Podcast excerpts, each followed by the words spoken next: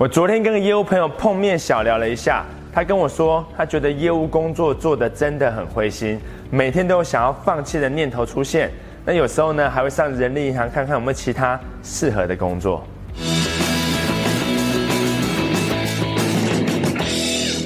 所以我就问他怎么了，发生了什么事情？他告诉我说，他很长，好不容易约到一个潜在客户。那见面之后呢，双方都聊得很开心。那有时候一聊就是好几个小时，从产品聊到公司的制度。对方呢还跟他分享自己的故事、兴趣、家庭成员，甚至连美国大选都可以聊半个小时。而且对方看似也喜欢他的产品，也给出不错的评价。所以在聊了两个多小时后，终于鼓起勇气询问对方是否要购买。结果对方就丢出冷冷的一句：“我没有钱买，但是我很喜欢跟你聊天。”他听了之后心都凉了一半，因为业务员最宝贵的资源就是他的时间，两三个小时再加上来回的车程，半天就没了。加上他又不想在开始前就先问对方有没有钱买，这样感觉很势利。也不礼貌，而且还有可能会惹恼对方，所以问也不是，不问也不是。业务工作越做越没有信心，到底该怎么办呢？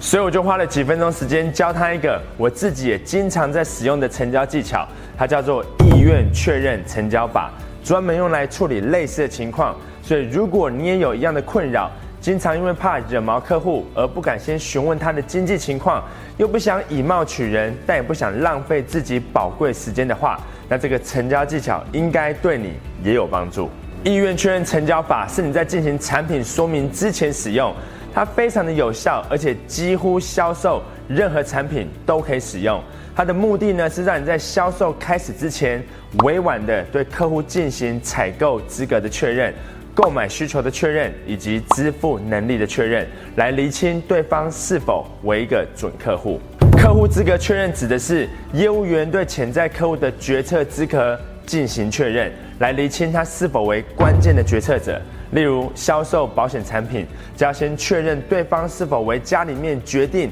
跟选择保险产品的人。那有时候呢，对方听你讲了半天，才告诉你说保险都是太太在决定的。或是销售旅游产品给企业客户，也要先厘清对方是否为决策小组的一员，或至少是可以影响决策的人。如果没有先确认对方的决策资格，就开始进行介绍产品，就算他喜欢，也没有办法跟你买，因为他不能做决定。购买需求确认，简单来说，就是要厘清对方是否想要，也需要你的产品。那如果你卖的是网页设计服务，但对方是个在市场卖菜的阿姨，你的网站再便宜他都不要，你送他他都嫌麻烦。另外，关于支付能力的确认，并不是要你去问对方是否有钱买，更不能以貌取人，认为对方应该买不起，就暗示对方你的产品很贵，这只会把潜在客户惹毛而已。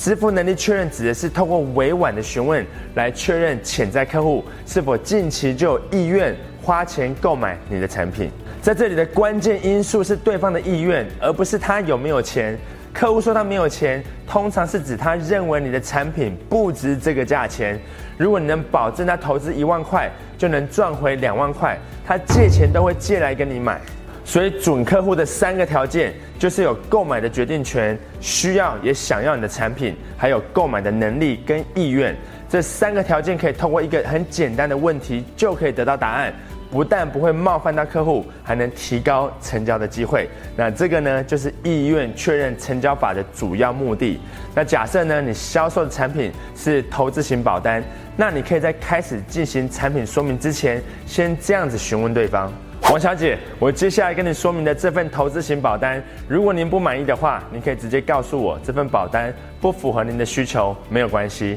但如果我可以证明给您看，这份保单完全符合您的保险加理财的需求，有符合您预期的获利空间的话，那您可以今天就决定每个月定额投资两万块钱吗？如果王小姐不用跟其他人商量，自己就可以决定购买，需要也想要一份投资型保单，而且她有意愿跟能力购买的话，他应该就会回你说：好啊，如果这份保单这么理想，又能赚到钱的话，我今天是可以决定的。如果一个月定了两万块对王小姐来说太多，那她就会回你：一个月两万没办法，那你就要接着问：那一个月定了投资一万块钱呢？那王小姐可能就会接着说。一万块，他也许可以负担，那你就要接着说，好的，那如果您不喜欢的话，就直接告诉我。但如果我可以证明给您看，这份保单可以满足您的需求，您今天就可以决定每个月定额投资一万块，对吧？意愿确认成交法之所以这么有效，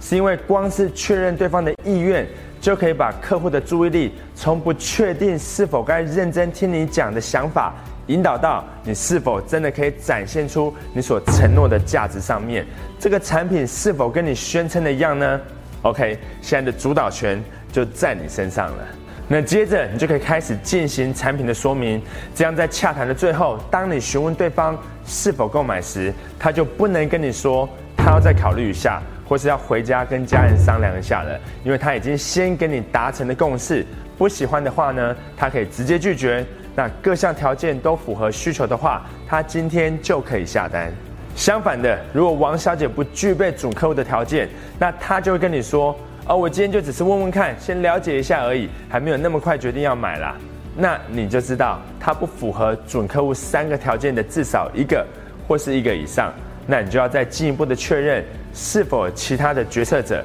他是否真的有想要买一份投资型保单呢？以及他每个月可以投资的最高上限的金额是多少呢？所以在进行产品说明之前，就要先确认对方的意愿。那正确的做法就是先承诺会给他一个他需要、想要也能负担得起的产品，然后利用这个承诺来要求对方今天就下单。只要对方呢具备准客户的条件，你的措辞正确，态度也诚恳的话，那对方的回应应该就会是：好啊，这是什么东西？告诉我更多资讯。如果你是房屋中介的话，在带客户去看房子之前，你应该问客户的第一个问题就是。如果我可以带您看一间完全符合您的需求、价格你也可以接受的房子，你有机会这个礼拜就下斡旋，让我帮您跟屋主谈谈看吗？只要对方具备准客户的条件，他也不讨厌你的话，那他的回应应该就会是：如果房子的条件完全符合我的需求，我当然这个礼拜就可以下斡旋谈。如果房子的条件真的很不错，我甚至今天就可以下了。再给您一个销售汽车的例子，做法也是完全一样。在开始为客户介绍车子之前，就先问他这个问题：王先生，很荣幸可以为您介绍这部车子，而且我相信您应该也有初步的了解，包含上网查过资料，或是也取得几家不同的报价了。所以我也不浪费你的时间。如果我今天可以帮您谈到您期待的价格，包含所有您需要的配备，而且头期款跟月贷款金额都是您可以接受的话，您今天就可以下订单吗？这样子你了解了吗？对客户的购买条件进行确认，就是这么简单。当然，即使对方具备准客户的条件，他还是有可能会说，他今天就只是看看，不会下任何决定的。可能他还在比较，或是他过一阵子才会买之类的。但这些都没有关系。在产品说明之前，先询问客户的意愿，并不是一个鲁莽的行为。你的目的呢，是要把对方的注意力引导到他的需求。跟你所承诺的价值上面，因为你跟客户的时间都很宝贵，所以当然要先确认对方是否具备准客户的条件，而且他是否有意愿今天就下单。要记得，成交并不是为了你自己，而是为了要帮助对方能够下定决心，开始使用你的产品来改善他的状态或是问题。所以，对一个超级业务来说，拥有成交的技巧是一种技能，但更是一项服务。因为只有成交，才能开始帮助对方。这是为什么在 Top Sales 销售成功营最大的一个主题，就是成交的技巧。你会学会必须要避免的成交陷阱。超级业务的最强问句，而且最重要的，让你当场就收单的十大成交技巧大公开。光是学会其中一个成交技巧，对新手业务来说，成交率就会有大幅度的提升。那就更不要说十个技巧全部都学会，